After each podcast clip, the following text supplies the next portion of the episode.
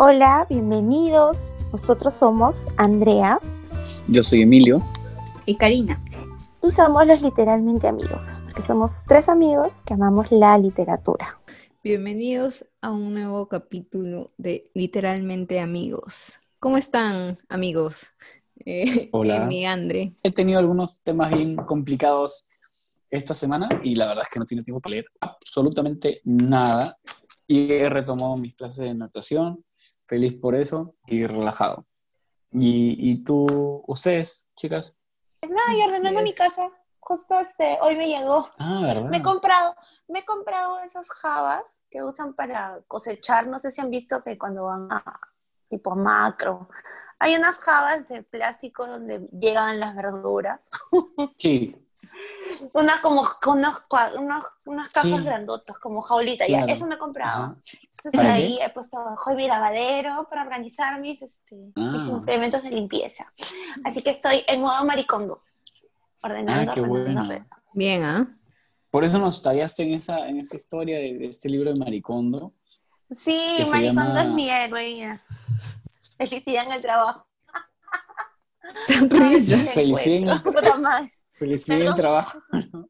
Alternativa 1, renunciar y cambiarte de trabajo. Ay, es que llega un que punto guste. en la vida que yo no sé si es que voy a sufrir igual en otro lado. Creo que es el tema corporativo el que me hace sufrir. O sea, el problema es, o sea, no es el sistema, el problema soy yo, que no me adapto al sistema. A lo mejor Pero bueno, no eso es una- A lo mejor no es tu tema. O sea, no es, no es, no, no es, no es lo que quieres, ¿no? Tal vez Y pues, lo tuyo es otra cosa, ¿no? ya me casé, así que no voy a poder conseguir mi sugar daddy. Así que, ¿qué voy a hacer? Claro, claro. A menos que tu sugar daddy Iba a decir que aún era cosa, ¿no? posible, ¿no? Pero No. no, hay que ser No, injusto Claro, con, aún No, aún ya es posible. con tu señor Cari. Cari, tú puedes. Cari, tú puedes, tú puedes. Vamos a buscar, empezar a buscarlo, porque ya en ¿Estás verdad... buscando? ¿Qué? ¿Estás buscando sugar daddy? Obvio, para que me mantenga, ya no tengo que estar estresada por la chamba tampoco. Ay, sí, Bien, oye. Un heredero, más o menos, para los que nos escuchen, que vayan mandando currículum. Como Mande el, como el. Leo, pues. Manden de sus sus estados de 99 cuenta, más bien. Ah, su- Foto de la tarjeta de crédito por las dos caras. Qué fea. Qué fea actitud de ustedes, ¿ah? Mentira, no, yo estoy feliz con mi esposito. El problema es el trabajo. No sé, ¿qué voy a hacer?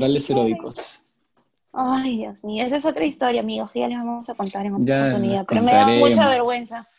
Me da mucha Vergüenza da me debería dar Emilio. Porque no a ti. No, A mí me, no, a mí me da risa. de- No me acuerdo de Como nada. dice, el, como dice el doctor Chapatín, pensar me da cosas. Pero bueno, ¿vamos a hablar del libro, amigos? Sí, Ya vamos que a favor. hablar sí. de los Mejor. pectorales heroicos de mi esposo, por favor. Bueno, Voy a dejando tomar agua. los pectorales del esposo de, de, de Andre. ¿Qué, ¿Qué tocó esta semana? Escogí un libro que, bueno, no- publicado en el 2019, si no me equivoco. Es un libro histórico, relat- bueno, situado en un contexto histórico súper interesante desde una perspectiva de la cual yo siempre he tenido curiosidad de saber, ¿no? Este Sí. libro es La catadora de Hitler, de B.S. Alexander, que es uno de los nombres este, que utiliza el, el autor para denominarse.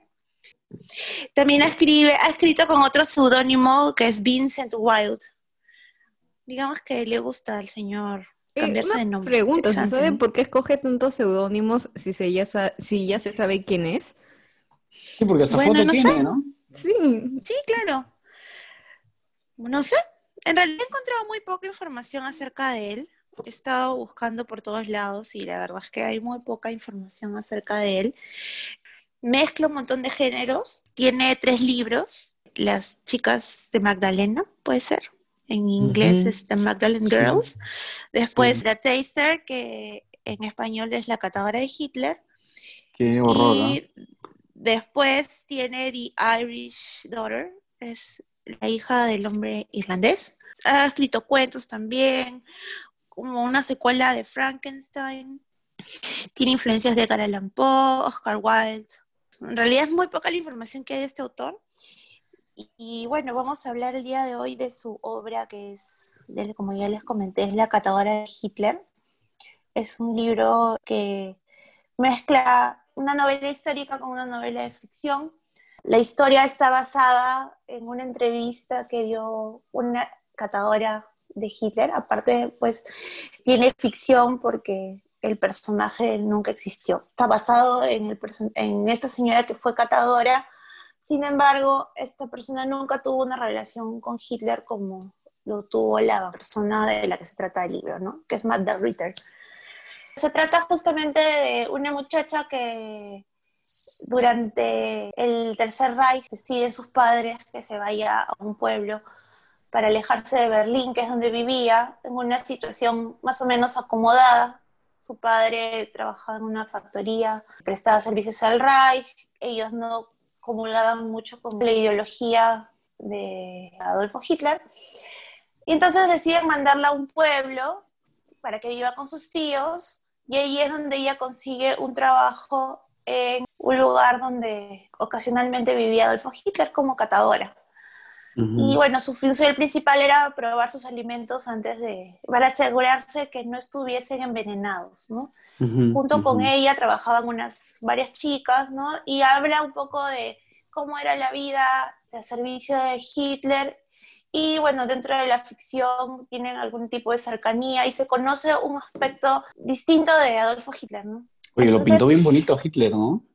Sí, o sea, Hasta carismático parecía en el libro. Sí, y bueno, debió haber sido así, ¿no? O sea, de todas maneras, ser un líder carismático. exacto, ¿cómo puedes influenciar a tanta gente? Eh, la única manera es que seas completamente carismático, ¿no? Y creo que este libro eh, pudo capturar esa esencia, ¿no? Sí, sí, Hitler me parece fabuloso en el libro. este, Justamente Michael, Michael o B.S. Alexander hace mención que su libro es de ficción histórica, pero está basado en muchas entrevistas y muchas evidencias acerca de cómo es que las personas que interactuaron con Hitler describían su comportamiento.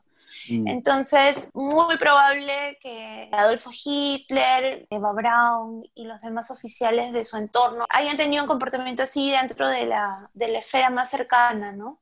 A mí me pareció muy bueno, André. Estuvo muy, muy interesante. Creo que incluso desde el inicio, como que te empieza a enganchar la, la, historia, ¿no? Por cómo va contando, o sea, cómo te, te sitúa de frente cómo estaba la situación, la necesidad por la que los padres deciden que la chica se vaya al pueblito donde están sus tíos. eran de clase obrera, ¿no? Sí, pero a pesar de ello tenían una buena situación, o sea, no estaban tan golpeados por el tema. por, la guerra. Ajá. Por la guerra. Me gustó bastante de ahí cómo empieza a contar las experiencias que empieza a tener ahí en donde está trabajando, cómo conoce a otra gente, las relaciones que empieza a formar con este capitán, era creo, ¿no? Eh, con Carl, con la jefa, eh, de ahí con la que era su, su roommate primero, en verdad fue bien, bien interesante, muy bien contado, creo yo. Como decías, también te da una nueva perspectiva, creo, o mirada a cómo era Hitler, ¿no? Que eso también me pareció interesante. Y lo que sí es que creo que les conté, ¿no? Que cuando lo terminé fue el sábado en la madrugada, me quedé como hasta las 2, 3, de la mañana leyendo. Y no voy a spoilear nada, ¿no? Pero ya sabemos cómo son las guerras, entonces hay una parte casi al final donde suceden unas cuantas cosas un poco fuertes que en verdad creo que me, me afectaron un poco porque no pude dormir bien esa noche. Era como que cada, fuertes, cada cierto ¿ah? rato me despertaba y era como que lo primero que se me venía a la cabeza era eso, que estaba pensando y diciendo, quiero dormir. Pero, o sea, para que entienda más o menos cómo, o sea, las sensaciones que puedes sentir leyendo también este, este libro. A mí me gustó bastante. Ah, cuéntanos, ¿qué te pareció el libro? Me a ver, para decirles, en general, me pareció un muy buen libro. Me gustó demasiado. Hay unas cositas que ahora vamos a comentar, pero en general, muy bueno. Lo, empecé a leer el sábado en la mañana, hice todas las cosas que tenía que hacer el sábado, y aún así regresé en la tarde y lo terminé de leer muy rápidamente. Tengo la versión física, aparte de la, versión que hemos estado leyendo en Kindle. Pero casi casi a la mitad mm, fui y dije, no, me voy a comprar la versión física porque lo quiero tener aquí en la biblioteca. Y lamentablemente la versión física está hecha acá en Lima y con unas hojas que dejan mucho que desear, pero en general el libro es bueno. La primera cosa que me llamó la atención es el título que le pusieron en español, que me parece, no sé, hubiera preferido que se llame algo así como La Catadora y punto, ¿no? Como el nombre en inglés. Me molesta cuando le cambian así el título para llamar la atención. Con La Catadora creo que hubiera bastado. Pero, en, este caso creo que ya te dice de qué es, ¿no? O sea, en, a mí en lo particular no me molesta el nombre. Y te, e, es tan descriptivo el libro que la verdad es que empiezas a leer y ya estás parado en la mitad de Alemania en la época del año 44, 45, en, la época en la que está basado el libro, ¿no? Buenísimo, me encantó. Sí, la verdad es que la primera parte es interesante porque es más como que se centra un poco en la ficción y un poco en conocer pues la, este, un poco la historia de amor que sale por ahí, ¿no? Pero la segunda mitad es como que un vuelco total, que qué pasa acá y una vorágine de sucesos que te tienen enganchadas, pues, ¿no? Buenísimo. Bueno, buena técnica, ¿no? Porque te va enganchando con el personaje principal, que es este, esta, esta chica, Magda. Magda. Contándote lo de cómo, cómo, es su vida, como tú bien dices, ¿no? Cómo vive y todo el asunto. Y ya después, conforme va encontrando trabajo y va entrando uh, al trabajo que es el libro, que es Catador de Hitler, sí, las cosas se van poniendo como una montaña rusa. Y ya llega un punto en el que ya no paras, te quedas leyendo y ya no quieres parar de leer. que eso me pasó a mí. Igual a mí. Igual, ¿ah? Y yo, y lo peor es que yo, o sea, avancé, avancé, avancé, y en la tarde tenía que salir, y en verdad me llevé el Kindle para seguir leyendo un ratito, pero ya de ahí tuve que parar. Y regresé en la noche y ahí fue cuando me quedé hasta las, hasta las 3, 2, 3 de la mañana para terminar. No podía, en verdad, no podía dejar de, leer. Quería saber ya de una vez cómo terminaba. Igual, me pasó exactamente lo mismo. Salí, regresé a mi casa y lo, primero que hice fue coger el libro y seguir leyendo. Y me comí el libro como le A mí me sorprendió bastante en mí de que te haya, o sea, porque dijiste, me estoy yendo a comprar el libro. claro. ¿Qué pasa? o sea, la versión física te refieres. Sí, sí, sí, en la versión física dije, ok, de todas maneras te ha encantado el libro, ¿no? Sí, como les digo, ya a la mitad del libro, y no, no me pasa seguido, pero a la mitad del libro cogí el, o sea, ya a la mitad del libro dije, no, tengo que comprar un físico porque lo tengo que tener acá en la, en la biblioteca, o sea, tengo que tenerlo, ¿no? Porque tú sabes que los libros en Kindle igual son tuyos, pero no sé, es otra sensación, ¿no? no es, es, diferente. De hecho, ahorita estoy con el libro acá, mi costado. ¿Sabes qué me pareció bacán? Me pareció bacán cómo mezcla, porque la historia de la chica, digamos, trabajó como catador Hitler, dio una entrevista, creo, y en base a, a esta entrevista que dio, este señor hace y escribe todo el libro, pero me pareció bien paja que se inventa toda la historia de amor y las cosas que suceden con la chica y lo entrelaza con la historia de una manera bien interesante. De hecho, cuando entrelazan esta historia con la Operación Valkyria me pareció alucinante. Porque claro, ahí entra a tallar eh, eh, ¿cómo se llama? Von Stauffenberg, se llama. Ay, disculparán el alemán. Sí, y Von Stauffenberg fue uno de los precursores para que el Reich caiga y creo que es uno de los héroes de ese periodo, héroe alemán de ese periodo, ¿no? Y me pareció fenomenal cómo, cómo mezcla la historia de la Operación Valkyria, que es una historia muy conocida, de hecho también hay una película respecto a eso. Así es. Con, con Tom Cruise, creo, ¿no? A mí, este, yo siempre pensaba que la gente que trabajaba al servicio de Hitler estaba como que obsesionada y ciega con él.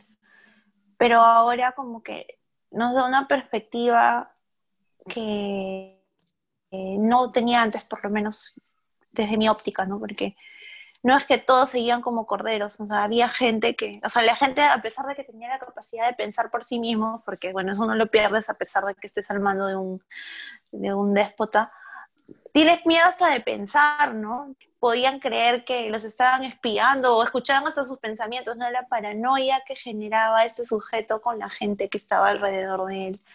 Y el miedo, la verdad es que parece parece un cuento, de verdad. Si es que no hubiese ocurrido, yo no podría creer que el pueblo alemán se haya sometido tanto a este loco, ¿no? Sí. Hay una parte del libro en el, que, en el que justo hablan de este asunto, ¿no? De que las personas que estaban cerca o en el entorno de Hitler, que supone que eran las personas que están más seguras y mejor acomodadas en la Alemania de esa época, eran las personas que se sentían menos seguras, porque estar en el círculo más cercano a Hitler era un riesgo grandísimo para su vida, ¿no?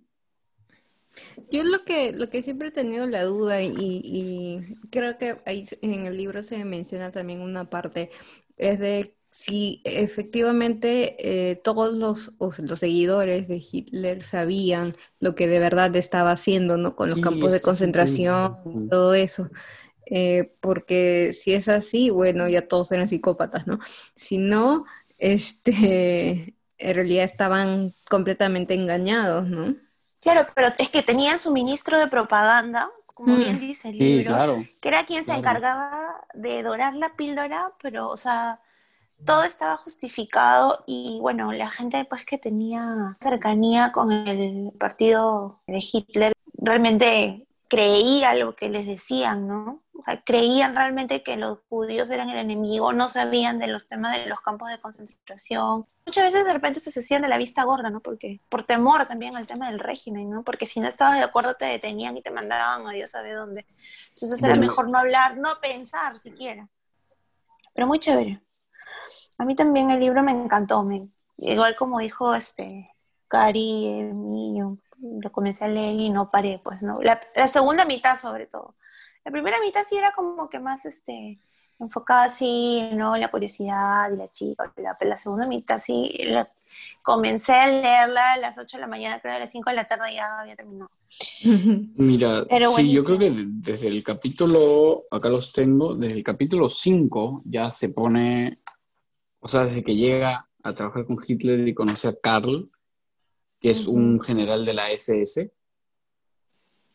ya de ahí nomás se pone ya las cosas bien, bien interesantes.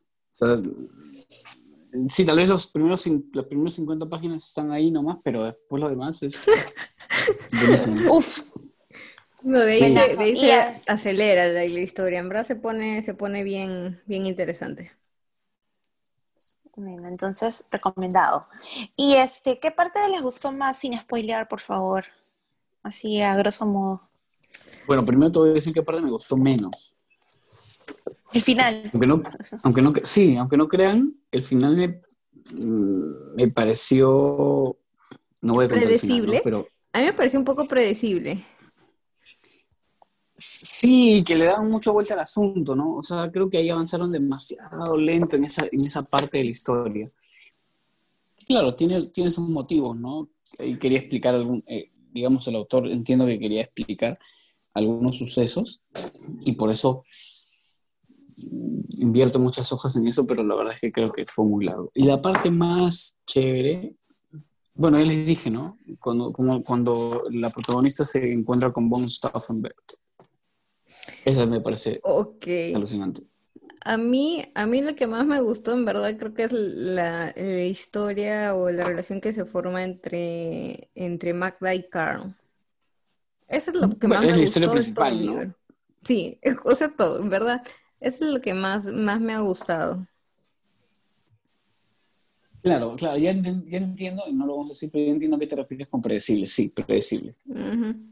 A mí el final, como toda la historia, en realidad me parece más simbólica que otra cosa. A la larga, lo que quiso demostrar el final es que el bien triunfa sobre el mal, algo así. Y fue simbolizado con, lo que, con lo que ocurrió. No creo que sea spoiler decir que muere Hitler al final, ¿no? ¿O sí? No, bueno, no, no. bueno, no, muere, les cuento. bueno, como en la historia, ¿no? Lo interesante es que tiene cierto parecido con, la segunda expedición, ¿no? En el hecho de que es una historia que está...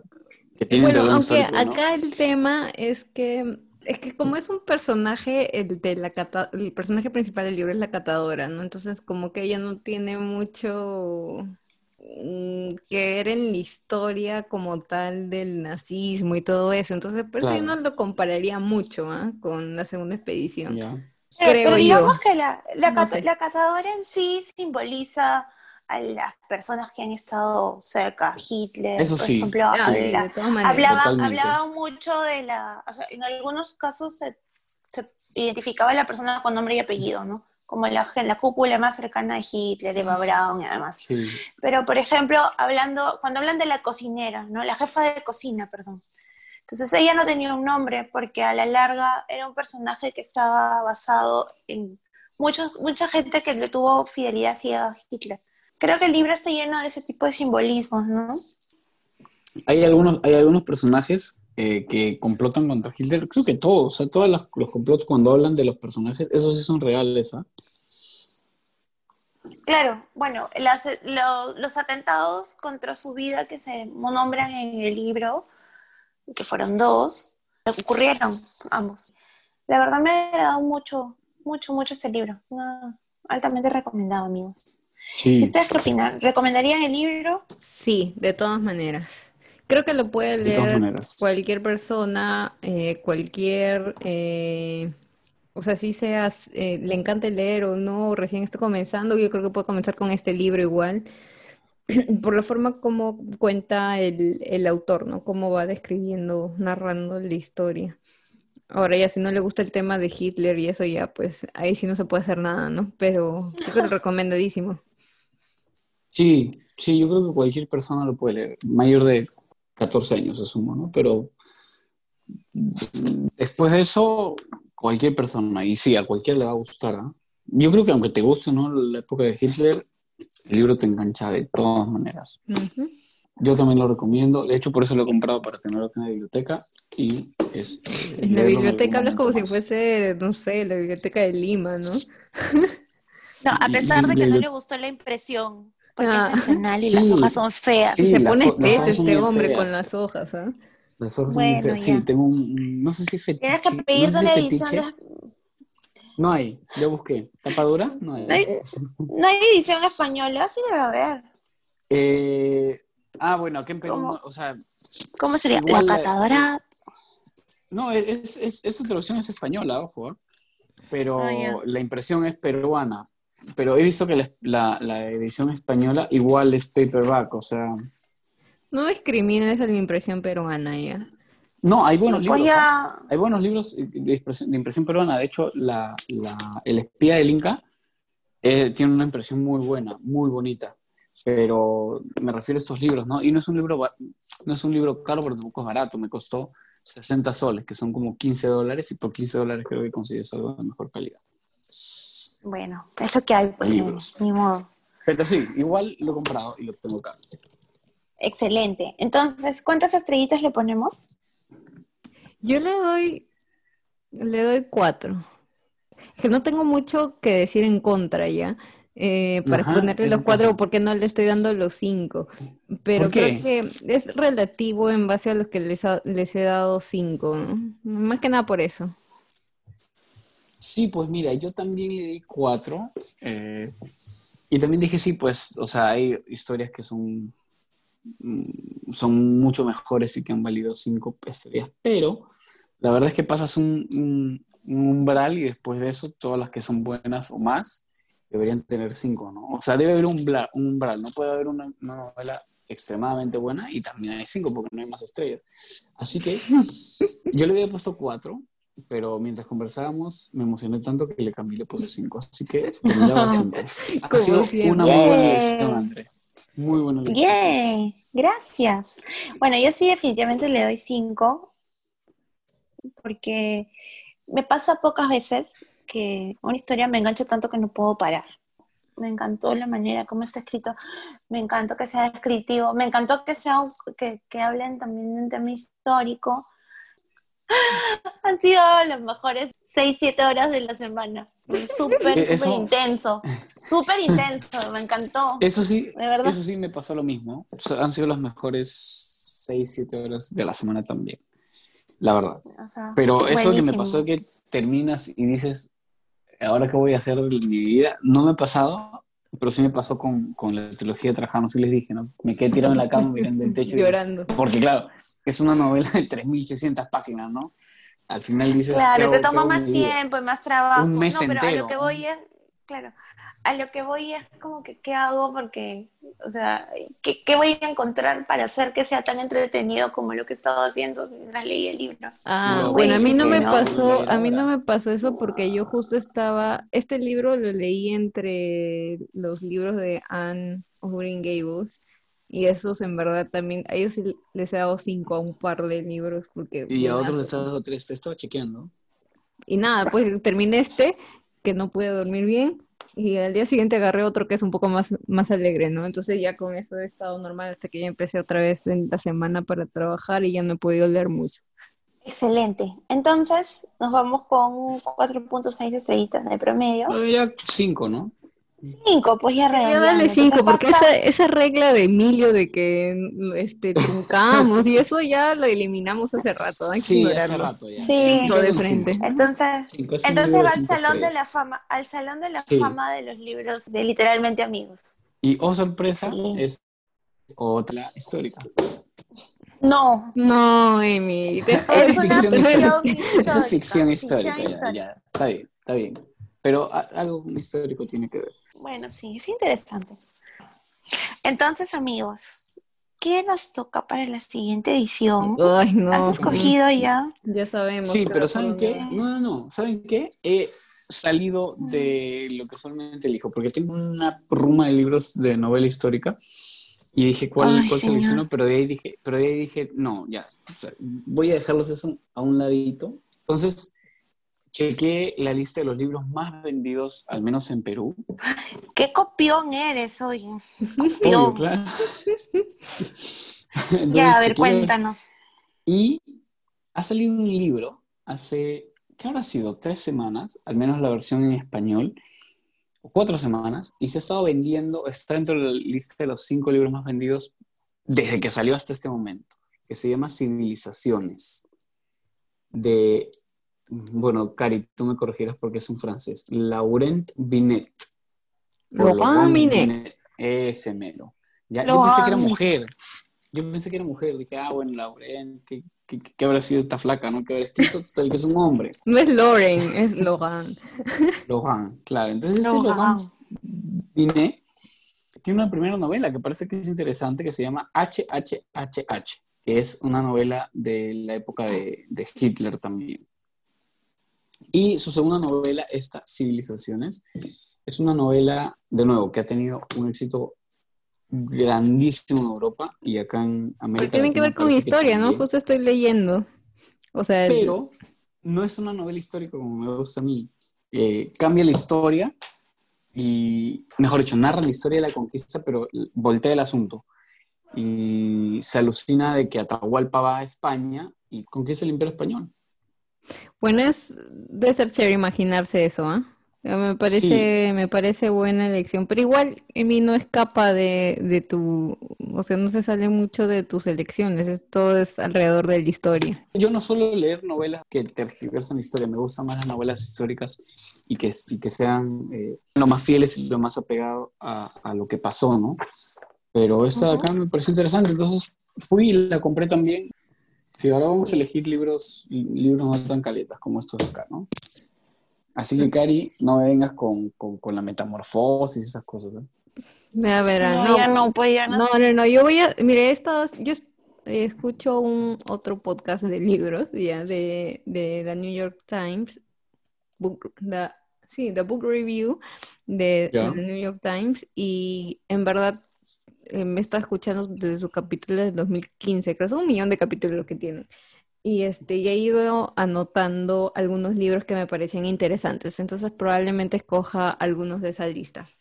Tal vez un bestseller, ¿no? Para ir viendo, o sea, en- de otros países, ¿no? Ah, sí, Para sí, ir sí, sí. revisándolo. Excelente. Excelente, amigo. Así que nos despedimos de nuevamente, nuevamente con cinco estrellas, esta vez yay. Eh, no es recomendado. novela histórica. Sí, 100% recomendado. Es ficción y histórica.